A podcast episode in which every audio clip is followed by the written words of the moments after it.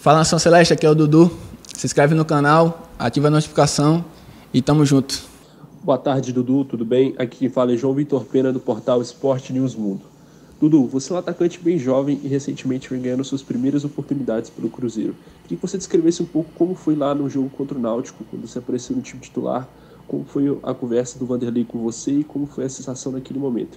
Queria que falasse também um pouco como foi jogar com a torcida no último jogo contra o Confiança, como foi esse contato aí com a nação azul celeste. A conversa com com o Luxemburgo foi, foi bem tranquila, né? Ele me passou muita confiança, é, pelo simples fato de, de, ele sempre colocar moleque para jogar e com, com ele não tem isso. É, foi uma surpresa, né, para mim começar o jogo do Náutico como titular. É, também foi um, um, momento assim que foi surreal. É, a partir do momento também da, da, da questão da torcida foi um momento assim inesquecível, porque é, fiquei imaginando aquele Mineirão lotado, a torcida apanhando a todo tempo. E foi um momento assim que, que passou um filme pela minha cabeça, né? E queria reencontrar a torcida mais vezes. Dudu, Josias Pereira do jornal Tempo, da Rádio Super. Eu gostaria de lhe perguntar a respeito da sua adaptação ao Cruzeiro. É, você que veio do futebol paulista, muita gente não conhecia o seu futebol, né? Vem conhecendo agora.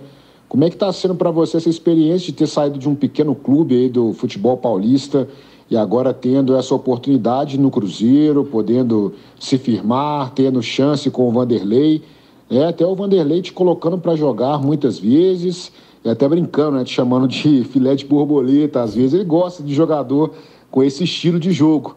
Como é que tem sido para você esse período? Muito obrigado, Dudu.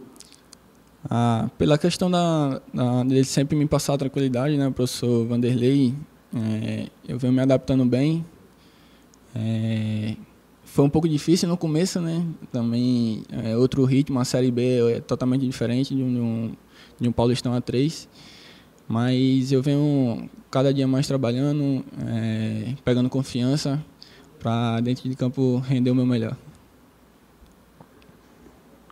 Dudu, Samuel Venâncio da Rádio Tatiaia, eu queria saber qual o filme que passou na sua cabeça. Para a gente foi até uma surpresa quando viu seu nome no BID, não teve apresentação e agora é a primeira entrevista coletiva. Essa oportunidade que você recebeu, de certa forma, de repente, aparecendo aqui no Cruzeiro e agora já tendo chance até no time titular, qual o filme que passa na sua cabeça diante de tudo que já viveu no futebol? Muito obrigado. Ah, para mim foi uma realização de um sonho, né? É, até por, por eu ter passado aqui na base em 2016. É, não deu certo ficar aqui no Cruzeiro e quando eu recebi a notícia fiquei muito muito feliz. É, foi um, um sentimento assim é, inesquecível, né? Porque o Cruzeiro é um clube gigante, com a camisa que tem, a camisa pesada, a torcida gigante que tem, apaixonada. Quando, quando eu recebi a notícia, fiquei muito feliz de verdade.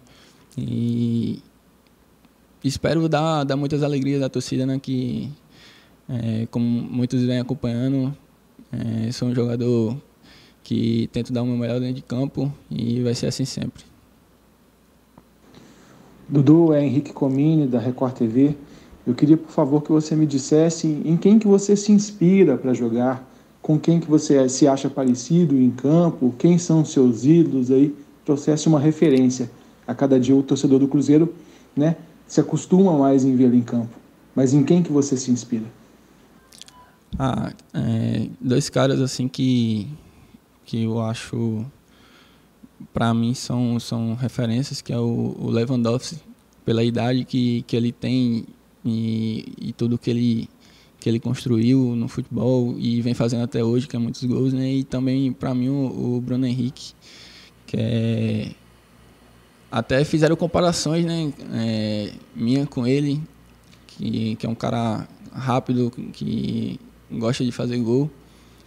E eu me inspiro muito, muito assim no Bruno Henrique, né? Por, pela história, é, que também é um pouco parecida com a minha, por tudo que passou e também por tudo que ele produz dentro de campo, né? Espero também produzir tudo que ele faz, que é, que é gols e dar muita alegria à Nação Celeste.